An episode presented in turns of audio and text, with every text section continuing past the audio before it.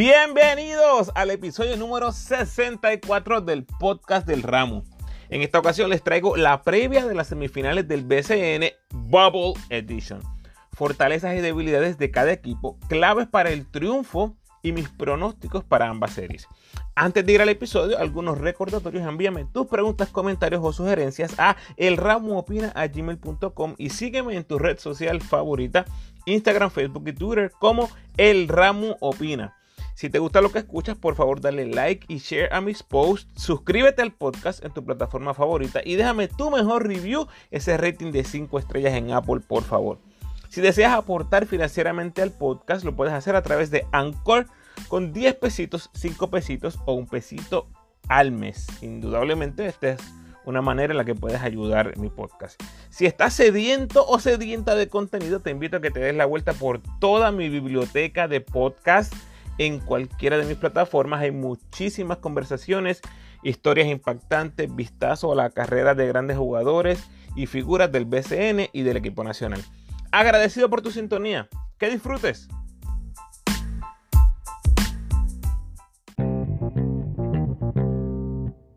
Bueno, vamos, vamos con la previa. Empiezo con la semifinal 1 versus 4, quebradillas contra los brujos. Eh, ya vimos lo que pasa cuando la mejor defensa de la liga se activa. Los Piratas simplemente desarticularon por completo a los Atléticos. Los dos partidos que ganaron los Piratas en esa serie de cuartos de final fueron los peores juegos ofensivos de la temporada para los Atléticos.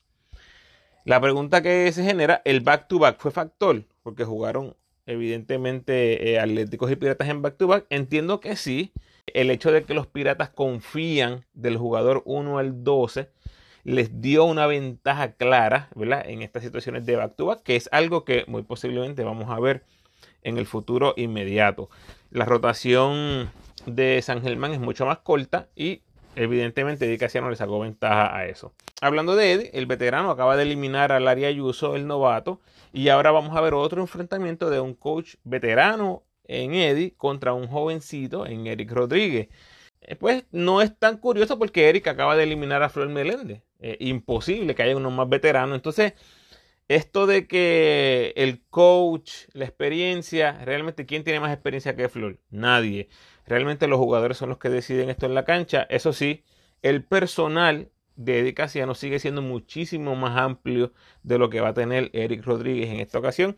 Eh, Eric en su serie de los brujos contra los indios, eh, me parece que la lesión de Reyes trastocó muchísimo el resultado. Y, lo digo más porque la importancia de Justin no es en un solo lado. Eh, Justin eh, es un jugador que impacta ambos lados de la cancha y me parece que eso no se puede cuestionar. Justin, uno de nuestros jugadores todos estrellas, que pueden ver nuestra discusión con Paco en el canal de los Clecas del Deporte, cómo escogimos a todos nuestros, nuestros All Star Teams, nuestros All BSN Teams. Esa, esa conversación y ese ejercicio está disponible en el canal de YouTube de los Clecas del Deporte. Dense la vuelta, estoy seguro que les va a encantar. Bueno, esta serie otra vez, Piratas Brujos, de estos cuatro equipos restantes, Brujos es el líder en porcentaje de campo, Piratas el peor.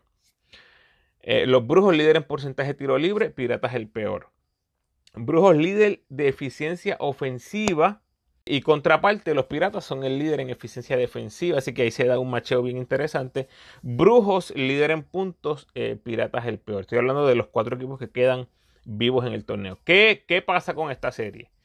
Jordan Howell, el mejor rookie que ha visto la liga desde Vasallo en el 2009, lamentablemente no va a estar activo en la serie. Me llegó información de que está fuera por el resto del torneo. Aún con los brujos ganando, él no estaría activo. Así que es una baja extremadamente sensible para, para este equipo. Y la salud de Howell básicamente deja a los brujos con una rotación de Velardo de point guard y tiene estas posiciones Gal forward, Moni Rodríguez, Piñeiro, Chris Ortiz y en el centro o en la pintura tienes a Will Daniels, Macaulay y Cleon Penn. Los piratas ya sabemos que van a ir 12 deep y me parece que van a atacar a Gaby sí o sí. Ese va a ser una de las estrategias. La clave para quebradillas, jugar su juego. Defensa asfixiante, rotación larga, En este equipo no hay estrellas, eh, aunque los refuerzos terminaron 1 y 2 en minutos en esta serie de cuartos de final. Nos dimos cuenta, vimos en la cancha, o sea, no en el papel, en la cancha, en la ejecución, que cualquier jugador en este equipo puede tener minutos, puede aportar. Pelacoco tuvo su momento, Moncho, Franklin, Bebo, Lions, que estuvo completamente inefectivo en los primeros dos partidos. Eh, cerró con broche de oro, ¿verdad? El, en el juego decisivo.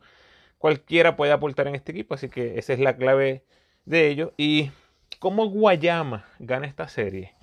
Me parece que Belaldo es la clave. Es el único manejador de bola probado en este equipo, o sea que va a jugar de 38 a 40 minutos.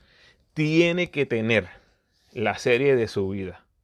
Y dentro de todo esto, los brujos tienen que ser fieles a lo que han sido toda la temporada. O sea, han sido un núcleo, han sido un equipo con múltiples piezas donde todo el mundo hace su trabajo. Y aunque me parece que Gaby será la clave, dentro del juego colectivo que los caracteriza, jugadores como Piñeiro y Chris Ortiz tienen que recoger parte de lo que deja el hueco de Howard. Tal y como lo hicieron ante los indios de Mayagüez. Recuerden que Howard apenas jugó en esa serie, fueron dos juegos, pero apenas jugó. Y ellos hicieron el trabajo. Hicieron el trabajo para que los brujos adelantaran. Pronósticos, pues me tengo que ir con los Piratas en dos juegos. Eh, me parece que esa serie con San Germán fue un wake up call, ¿verdad? Ya descubrieron que no hay enemigo pequeño, así que deben salir en el primer juego contra los Brujos con esa misma intensidad que vimos en el tercer juego ante San Germán, que simplemente los dejaron sin oxígeno, o sea, los asfixiaron por completo con su defensa. Así que me voy a ir con los Piratas en dos. Obviamente puede ser que, que Guayama saque un jueguito, pero lo veo difícil ahora mismo como la situación que están los Piratas ahora. La otra semifinal tenemos al 2 contra el 6, los Vaqueros contra los Mets. Pero permítanme unos minutos para hablar un poquitito de los cuartos. Los Vaqueros despacharon a los Capitanes en dos juegos. Tengo que aceptar eh, que me asusté cuando vi que Angelito no iba a jugar en ese primer juego y dudé dudé, así que me escraché con mi pronóstico que, que di en Iván Dice, un saludito a Iván, me tuvo en su podcast que lo pueden encontrar en YouTube como Iván Dice TV. Ahí di a ganar a los capitanes amparándome en la entrada de Huertas y Villegas a un núcleo que ya se había visto bien. Y de repente, inexplicablemente, porque todavía no se ha dado explicación, Arecibo cambia al mejor centro de la liga, el ONU. Líder entre rebotes, porcentaje de campo, bloqueo, claro candidato a defensa del año. O sea, el mejor centro de la liga. Lo cambian por un jugador que promedió 3 puntos, 4 rebotes, tirando 27% de campo en esos dos partidos. No hace ningún sentido. Yo hablé con el ONU, él me dio su versión, eh, que me la voy a reservar, ¿verdad? Pero desde afuera, desde afuera, sin tener la versión de los capitanes, esa movida no tiene ni ton ni son. El ONU, esa era una ventaja clara que tenía Arecibo. Clarísima. Y pues ya vimos los resultados. Eh, o sea, si fuera, si el cambio fuera por un refuerzo que ya conoce la liga, uno que ha dominado anteriormente, un tipo que viene de NBA, qué sé yo, este, pero traen a alguien más pequeño que el ONU, que nunca ha jugado en la liga, no conoce la liga, no conoce a los jugadores. Y encima eso fue un desastre, como que increíble. O sea, no sé quién tomó esa decisión en agresivo, pero es de las peores movidas que he visto en mucho tiempo. Y la otra serie de cuartos, los Mets derrotaron a los cariduros con relativa facilidad. Eh, por el libro, ¿verdad? Los tres refuerzos hicieron lo suyo, jugaron como refuerzo y los nativos aportaron lo suficiente para vencer a un Fajardo que no tenía a Parker ni a Riz en ese primer juego. Y después llegan de una inactividad bastante prolongada, ¿verdad? Y tener que jugar de inmediato en un juego de eliminación. Eh, está bien difícil ese panorama. Eh, para Guaynabo, obviamente, el rival acaba de crecer exponencialmente, acaba de ponerse más duro por una milla. Hablemos entonces Vaqueros y Mets. Ambos llegan en buen momento. Los Mets tienen cuatro triunfos al hilo en su mejor momento del 2020 y los vaqueros llegan con dos triunfos convincentes ante un agresivo mejorado, ¿verdad? Por la entrada de vueltas y Villegas, pero evidentemente no vimos el agresivo que queríamos ver con el 1 en el centro. ¿Cómo están los matchups? Angelito contra Stockton. Voy a abundar un poquito más en esto más adelante. Jonathan Han contra Mojica. Jonathan Han, el ex vaquero. Miguel Aliberdiel contra Benito. Aliberdiel, el ex vaquero. Eh, Núñez contra Doolittle. Excelente ese macho, me encanta. Y Terrence Jones contra Utel, pero realmente ahí tenemos a Utel con Romero.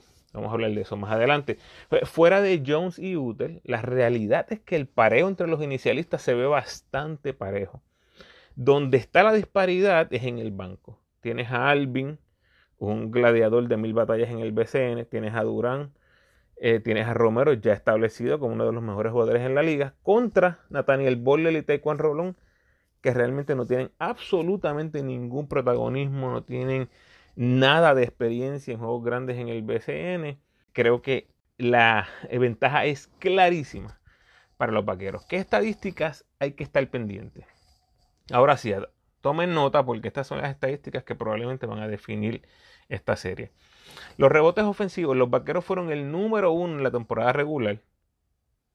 Y de los cuatro equipos que quedan vivos, los Mets eh, son los, los peores, últimos, con siete.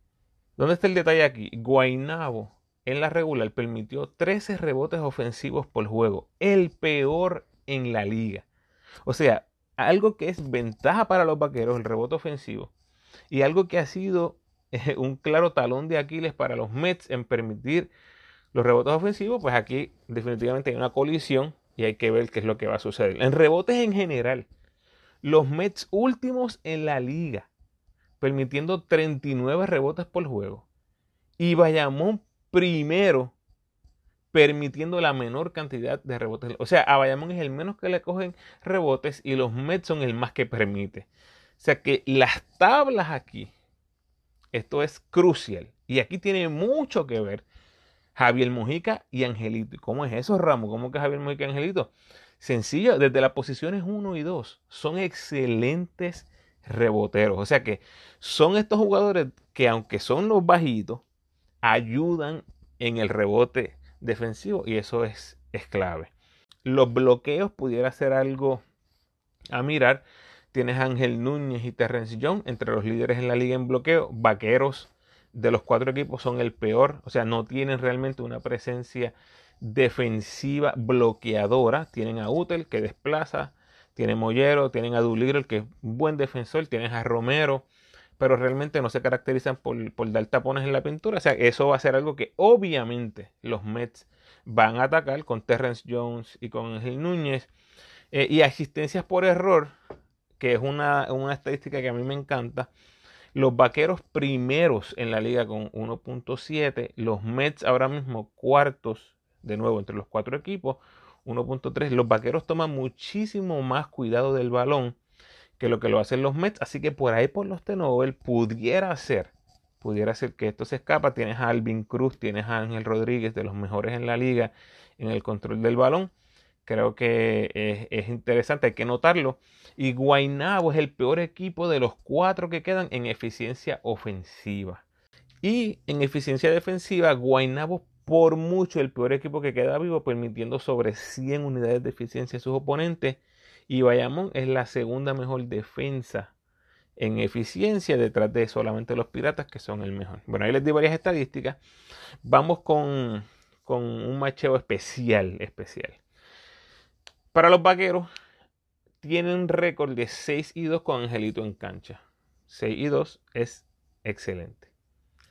Y ese pareo de Angelito Stockton en la 1 podría ser el definitivo. Y les voy a decir por qué.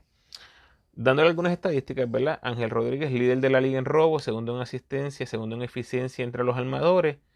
Stockton, líder en la liga con 49% en triples, tercero en asistencia, tercero en puntos, primero en eficiencia entre los armadores. Estamos hablando de dos armadores borderline NBA y en que se deben cancelar en el papel. Todo apunta a que se van a cancelar en el papel. La realidad es que Angelito tiene más libertad de ser agresivo ante Stockton.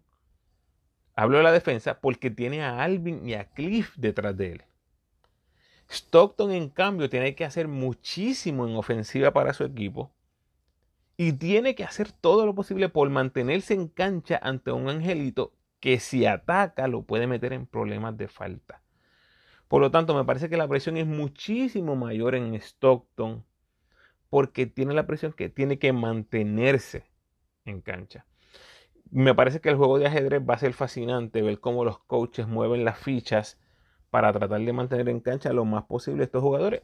Claramente el, que tiene más trabajo aquí es Coach Thomas porque él tiene que mantener a Stockton, Núñez y Jones cerca a 40 minutos en cancha. Si no, no hay break. En el macheo entre ellos dos, entre Angelito y Stockton, en la temporada regular, eh, Angelito le metió 30 a Stockton, con 4 triples, 9 rebotes, fue su mejor juego del 2020. Y Stockton que aunque no estuvo tan mal, ¿verdad? 10 puntos y asistencia, ese fue uno de los peores juegos de Stockton en la temporada. Así que eh, fácilmente me parece que puedo ver a Nelson Colon dándole luz verde de ataque a Angelito. Si lo va a atacar, porque Stockton va a tener que poner el cuerpo y si pone el cuerpo se va a arriesgar a entrar en faltas personales y si no, Angelito va a tener un paseíto. El paseíto de Angelito. Vamos a ver qué pasa. Eh, otro pareo curioso es que Jones, Terrence Jones, va de chocar con Parker, un novato, y, y Reese, que mojado pesa 150 libras. Ahora va a chocar todo el tiempo con Uter, con Romero, y probablemente a Owen le den sus minutitos para que le dé par de golpes, perdón, fuertes faltas personales a Terrence Jones. Así que ese machado en la pintura hay que Terrence Jones ha sido uno de los mejores eh, forward centros en la liga. Ha sido por mucho, por mucho, uno de los mejores centros. Eh, así que yo creo que ese, ese pareo en la pintura también va a ser muy interesante. ¿Qué tienen que hacer los Mets para ganar? La clave de ellos sigue siendo la misma que hablamos en la pretemporada, para la temporada y en los cuartos de final. Los tres refuerzos tienen que decir presente. Los tres refuerzos tienen que cargar este equipo en ambos lados de la cancha ofensiva y defensiva. Aquí la pregunta sigue siendo, ¿pueden contribuir los nativos lo suficiente para que este equipo avance a la final que sería impensada, o sea, completamente impensada? Pero de nuevo, un equipo con tres refuerzos, son el único equipo con tres refuerzos. Eh, la pregunta está ahí, hay que hacerla siempre. Bueno, el pronóstico, finalmente, eh, desde septiembre he dicho que Bayamón es mi equipo. Yo fui pieza por pieza viendo ese equipo, aún con la baja de Benjamín Colón. El equipo está durísimo. Hablé de eso con, con Wilfredo Pagán, su gerente general, antes de que empezara el season. Eh, realmente lo sigo viendo como un equipo muy superior eh, al resto. Así que la verdad es que aunque dudé apresuradamente en esa serie ante Arecibo, pensé que la baja de Angelito iba a ser más fuerte de, lo que fue. Bueno, y ya hablé de, lo del ONU. Como quiera, Bayamón me luce muy superior en este, en este enfrentamiento. Así que me voy a ir con los vaqueros en tres. Le voy a dar un jueguito a, los Mets, ¿verdad? Que tienen esa, ese trío exagerado. Que lo combinas con un buen juego de Ali y de Han. Eh, definitivamente este, pueden sacar una victoria a los vaqueros dejando una final de Piratas de Quebradillas contra Vaqueros de Bayamón, dos de las franquicias más históricas del BCN. Probabilidad de tener una final Mets versus Brujo, mm, lo más cercano a cero que usted pueda pensar. bueno, los dejo con esto.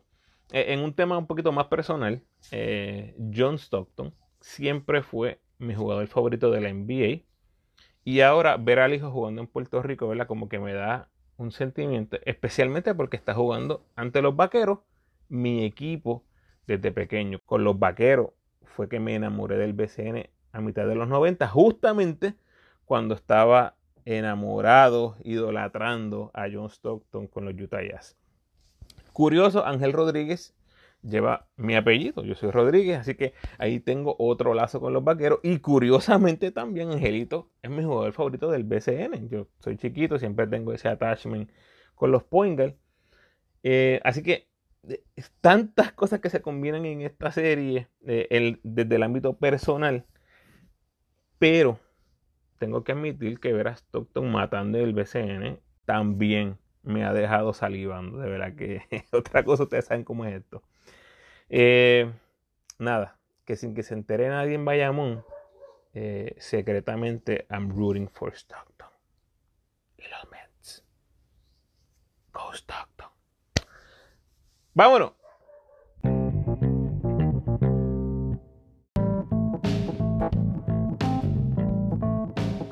Gracias por sintonizar, Corillo. Por favor, dale like y compártelo con todos los fanáticos del BCN que conozcas.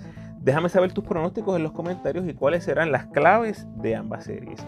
Como siempre, te invito a que te suscribas al podcast, déjame tu mejor review por favor y sígueme en tu red social favorita, Facebook, Instagram o Twitter.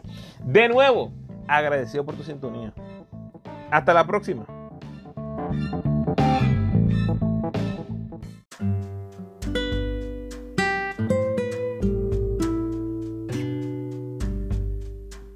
El pensamiento de hoy. Ten disciplina acerca de a qué respondes o a qué reacciones. No todas las personas merecen tu tiempo, energía o atención. Bendiciones.